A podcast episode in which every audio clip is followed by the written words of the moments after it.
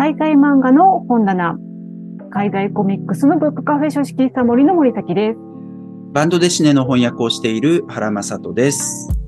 この番組は海外漫画を愛する二人がバラエティ豊かな海外漫画を毎回一つ取り上げてあれこれおしゃべりしていく番組です。はい、ということで今日の海外漫画の本棚は、えー私の方のですね、おすすめで、トマ・マチューさんのクロコダイルという作品をご紹介していきたいと思います。はい。はい。こちらの方がですね、日本語版が2022年の8月に、えー鴨川出版さんというところからですね、えー発売されまして、えー翻訳者さんの方がリボアル・堀井波野さんと小座有銀さんというお二人が翻訳者さんになられていらっしゃいます。で、この作品ちょっと面白いのが、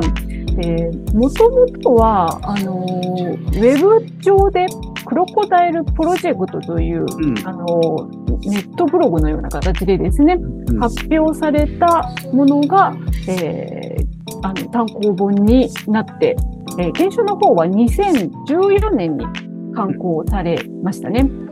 で、ちなみに言うと、これ、この作品のなんか続編も出ているそうで、オリジナルの方では。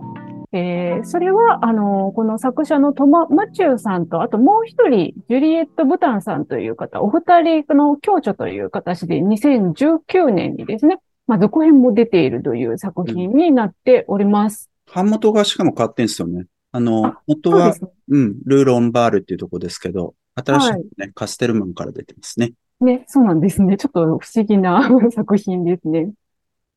で、この作品、そもそもですね、この作者のトマ・マチューさんという方、まあ、男性の方なんですけれども、まあ、ある時、あの、ドキュメンタリー版、あの、映画、短編ドキュメンタリーを見まして、うん。で、その作品っていうのがどういうものかっていうと、まあ、女性が散歩をしている様子を撮影したもので、うん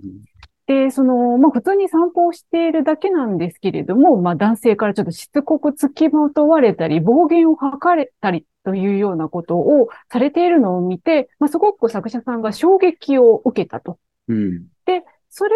から、まああの、女性が、まあどのような路上ハラスメントを受けているのかという証券を集め始めまして、うん。でそれを描いたものというのがこのプロコダイルプロジェクトということですね。2013年に始まった、あのネット上で始まった、えー漫画になっていきます。で、その時に、まあ、この漫画にするにあたって、この集められた証言をどのようにインパクトを持って描けるのかということで、これ男性が、あの、全員、こう、ワニの姿で描かれているという、まあ、タイトルもね、クロコダイルというタイトルなんですけれども、あの、ワニの姿に描かれている作品ということで、ちょっとそういう漫画的な、あのちょっと工夫がなされている作品になっております。で、あの、書かれているのは、まあ、いろんな、あの、この路上ハラスメント、まあ、路上だけじゃなくってね、まあ、あの、知り合いの方からにか、あの、からのハラスメントみたいなものも、あの、描かれていて、で、まあ、読読むとね、これ、これハラスメントなのかなみたいな、ちょっと疑問を思うようなものから、もうこれは完全に性犯罪じゃないかみたいなねうん、かなりこうもう真っ黒な、あのーことも描かれているっていう、まあそれ本当になんかいろんな、あの作品、あのーエピソードが描かれておりますね。なんかちなみにあの、このクロコダイルは結構あの、若い女性のあの証言がうん。メインになっているんですけれども、なんか続編の方はね、もうちょっとこう、いろんな多様性を持ったエピソードが入っているよみたいなね、え。ーなんかね、そんな、あの、話になっているみたいなんですけれども、まあ、日本語版になっている方は、まあ、どちらかというと、まあ、若い女性が、まあ、被害者になって、で、あの、その、加害をしている男性というのは、まあ、すべてみんなワニの姿に描かれているという、まあ、そういったような作品になっております。はい、ということで、原さん、こちらの作品、どのようにお読みになられましたでしょうか？はい。えっと、このね、日本語版、これ僕、森崎さんのところで買ったんですよ。あ、そうでしたっけ？イベントでお邪魔した時だったかな、イベントだったかちょっと覚えてないですけどね。えーなので、はいえっと、まず、森崎さんのところで買いましたっていうことと、ありがとうございます。で、あと、鴨川出版さんってね、えっと、海外漫画やるの初めてじゃないかと思うけど、京都なんだよね。そうです出ね。版社っていうことで、えっと、はい。まあ、そういう、だから東京の出版社じゃないようなところが出してるっていうのもめっちゃ面白いなっていうのは、えー思います。えっと、で、あとこの作品については僕ね、えっと、初めて知ったのが、2017年だか8年だかちょっと忘れたけど、もうちょっと前だったか、あのー東京でね、はいえっと、フランスの出版社がいくつかやってきて、そこ日本の出版社向けに、あの、なんていうか、こういう作品がありますよっていう、うん版権のプレゼンをするみたいな、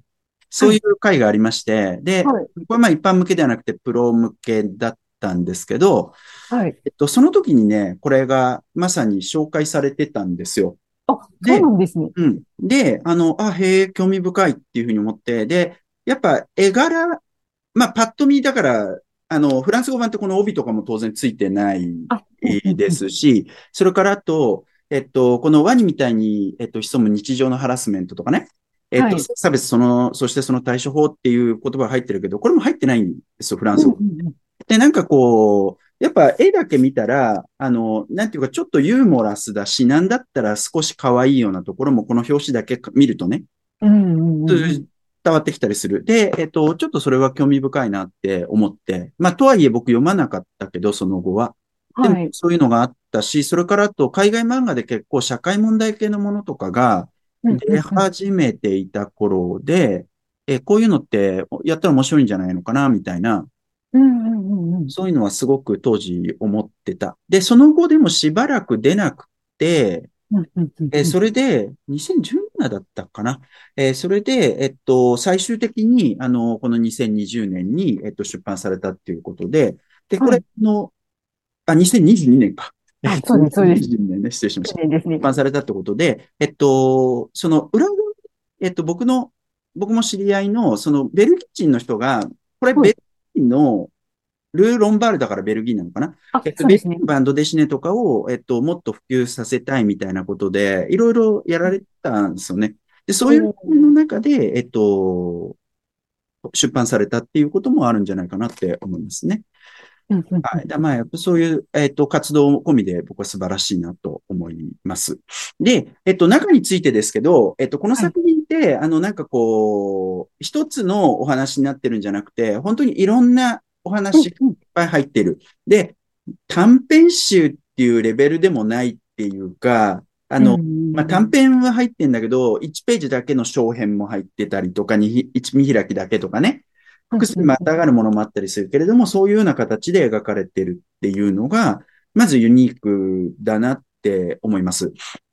で、えっと、結構、まあ、どぎつい内容になっていて、はいえっと、まあ、その辺が、読んでみてね、好き嫌いはいろいろあるんじゃないかなって思います、正直。うんで、表紙だけを見たときの、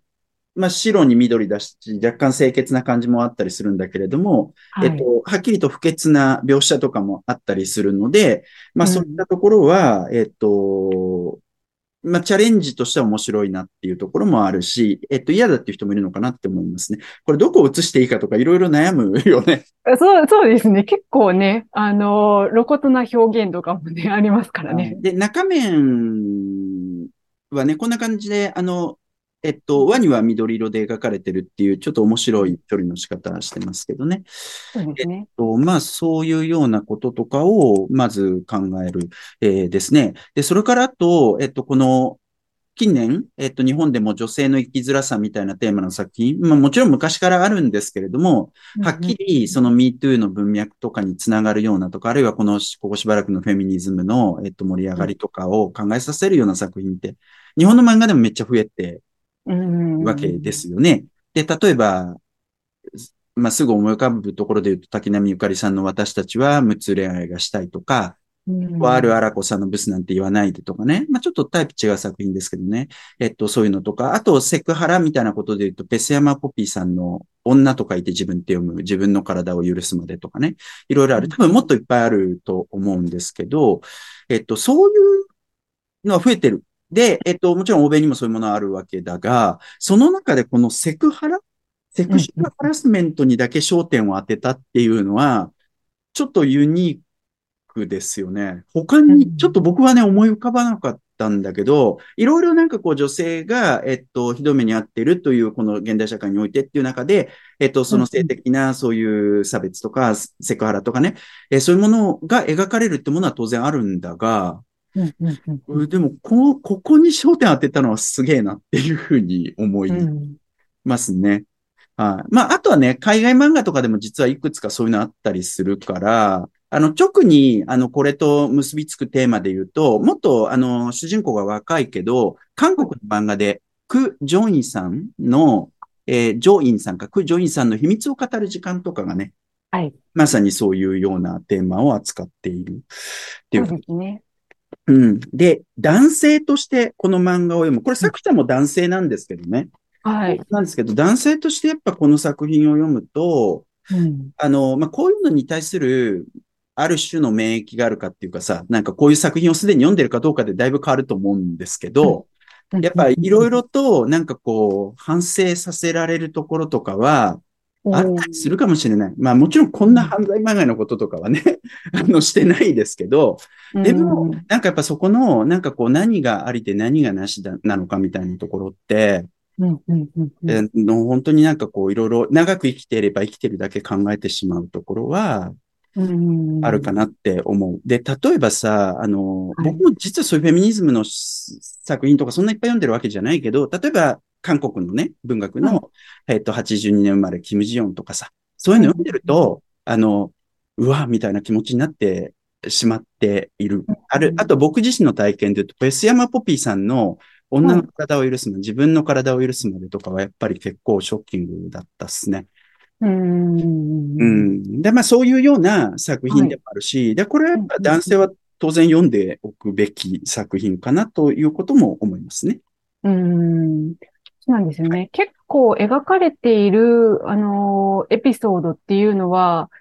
あの、正直私が、私が読んだ時には、やっぱ結構辛いというか、うん、見、よ、見てて辛い。まあ、あの、本当になんか女性がひどい目に暴言を吐かれていたりだとか、ね、もうちょっと、あの、ひどい扱いを受けていることが、もうちょっと結構延々と続くので、うん、かなり読んでいて辛い部分っていうのもあったので、まあ、ちょっとその、あの、被害を受けられた方が読む場合は少しちょっとね、あの、注意をしながら読んでいただきたい作品ではあるかなと思います。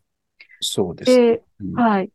で、プラスして、その、これはちょっと、本当なんか原さんとかにお聞きしたかったんですけれども、うん、この作品って、その男性がワニに描かれていて、はい、で、結構いいことをしてくれたり、助けてくれるような男性もワニに描かれていたりするじゃないですか。はいはい、で、あと、あの、女性でも、ちょっとあの、ハラスメント的な発言をしたら、そのワニの色の吹き出しになっていたりとか、ね、はい。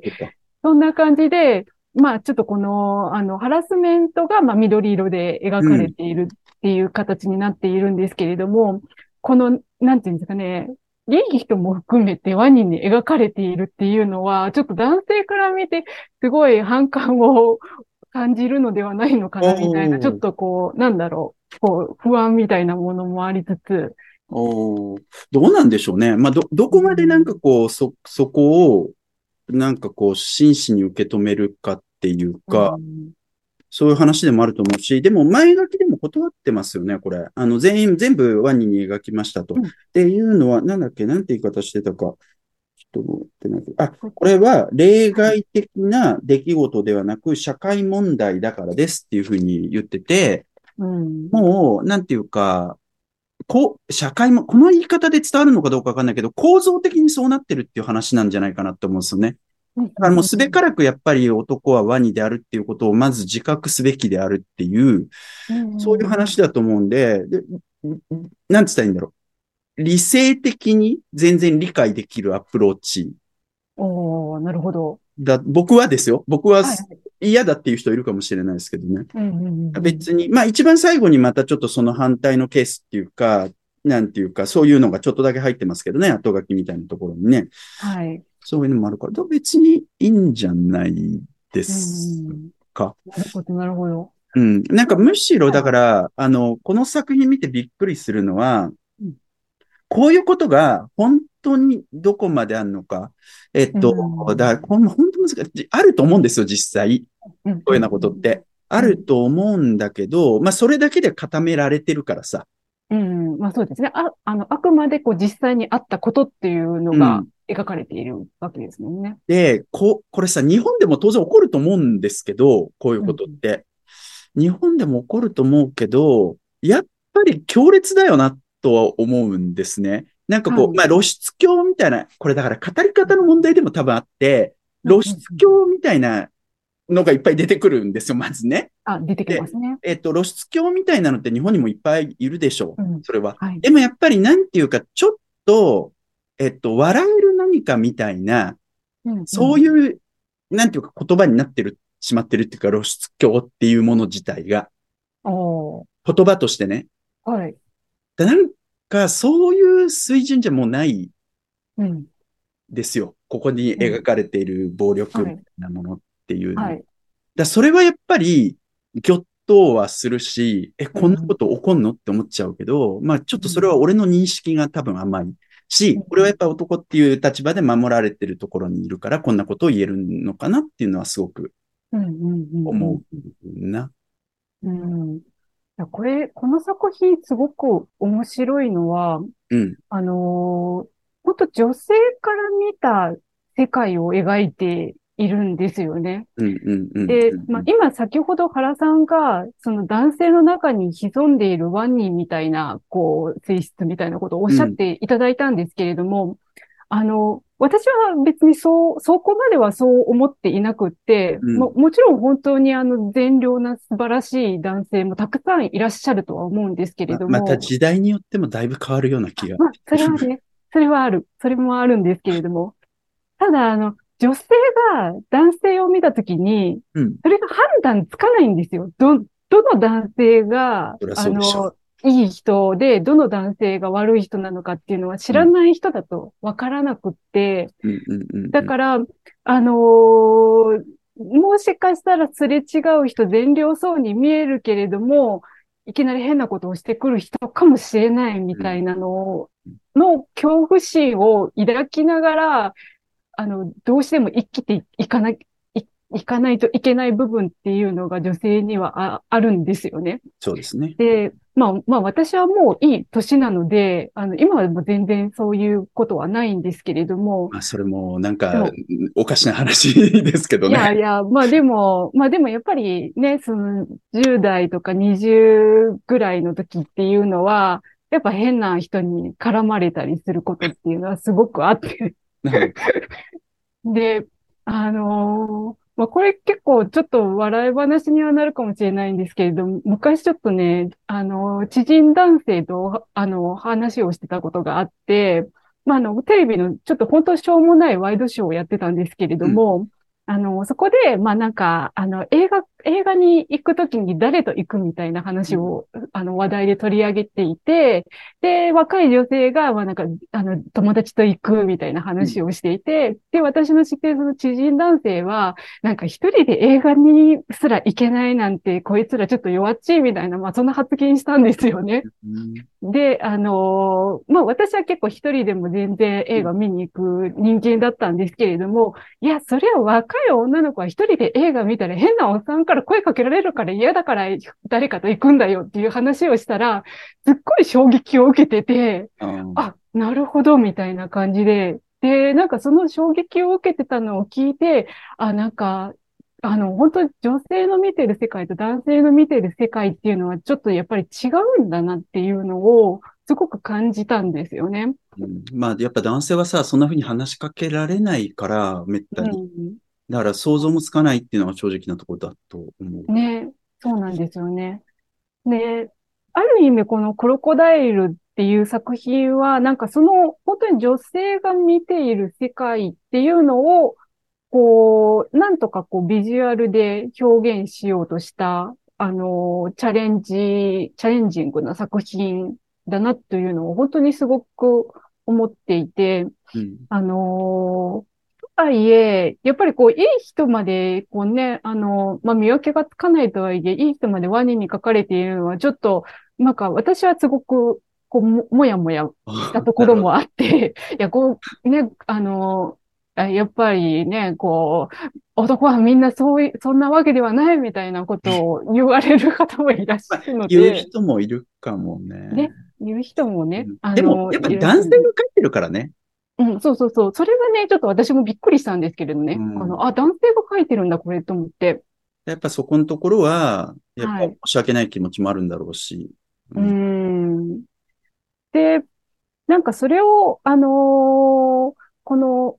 後ろの解説でね、ちょっとね、面白い解説があったんですよね。あ、あの、書かれているんですよね。なんか私、実はこの本編よりも、この後ろの解説の方がほほうと思ったんですけれども、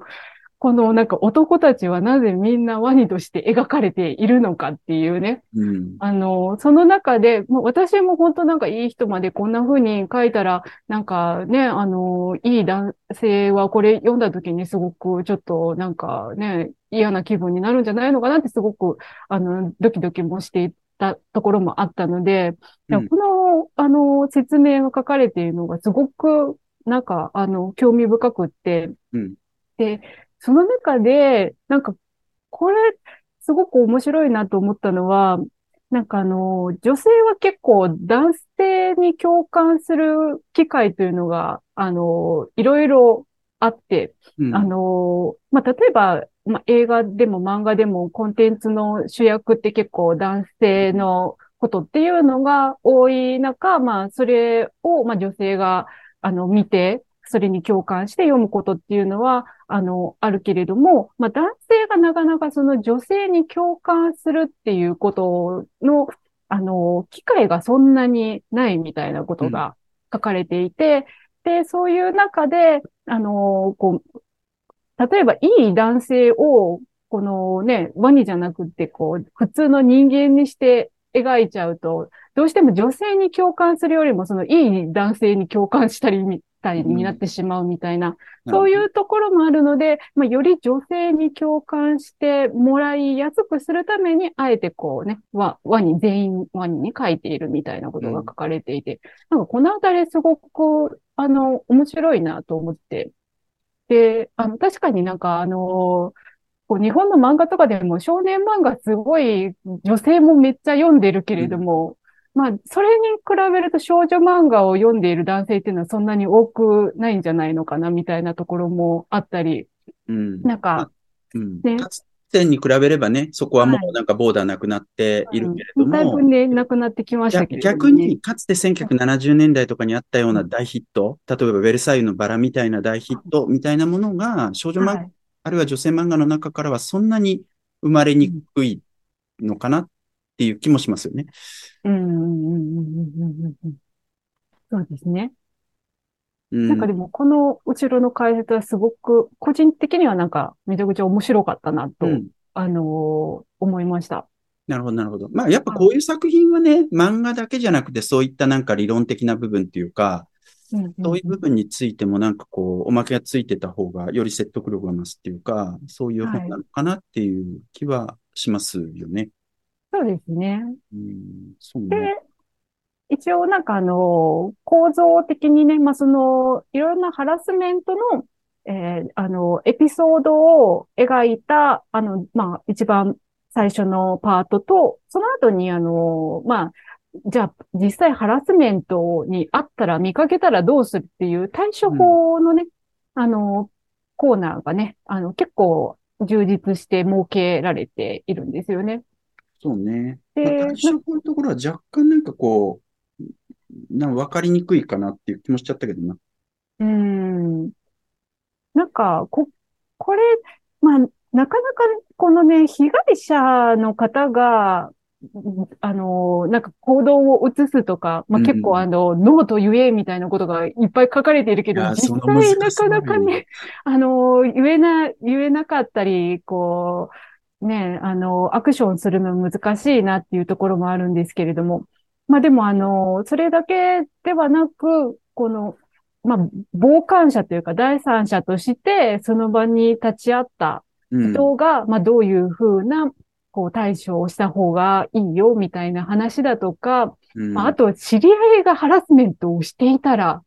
どうするべきか、みたいなね。うん、まあ、そういったような、こう、対処法というか対策みたいなものも、あのー、書かれていて、なんかそれはちょっと結構面白いなというふうに思いました。そうですね。なんかさ、やっぱこの作品、その、まあ、さっきの話ともつながってくるけど、なんつったんだろうな。これ、本当に、まあ、最初、森崎さんが最初最初の方で言ったことかな。えっと、本当にこれ男だが悪いのか、みたいなのがよくわからないケースがいくつかあって、うんうん、ありますね。で、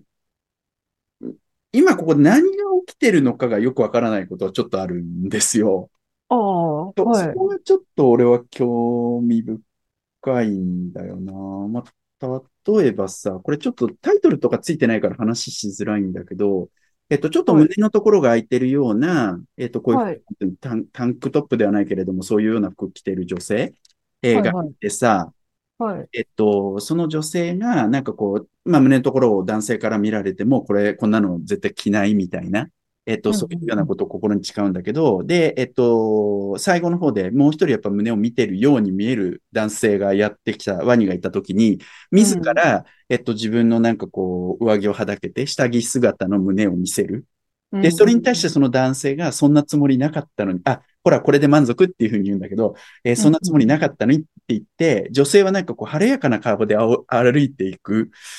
うんっていうのあるんだけど、これは何が起きてんだろうみたいな。まあ、これ。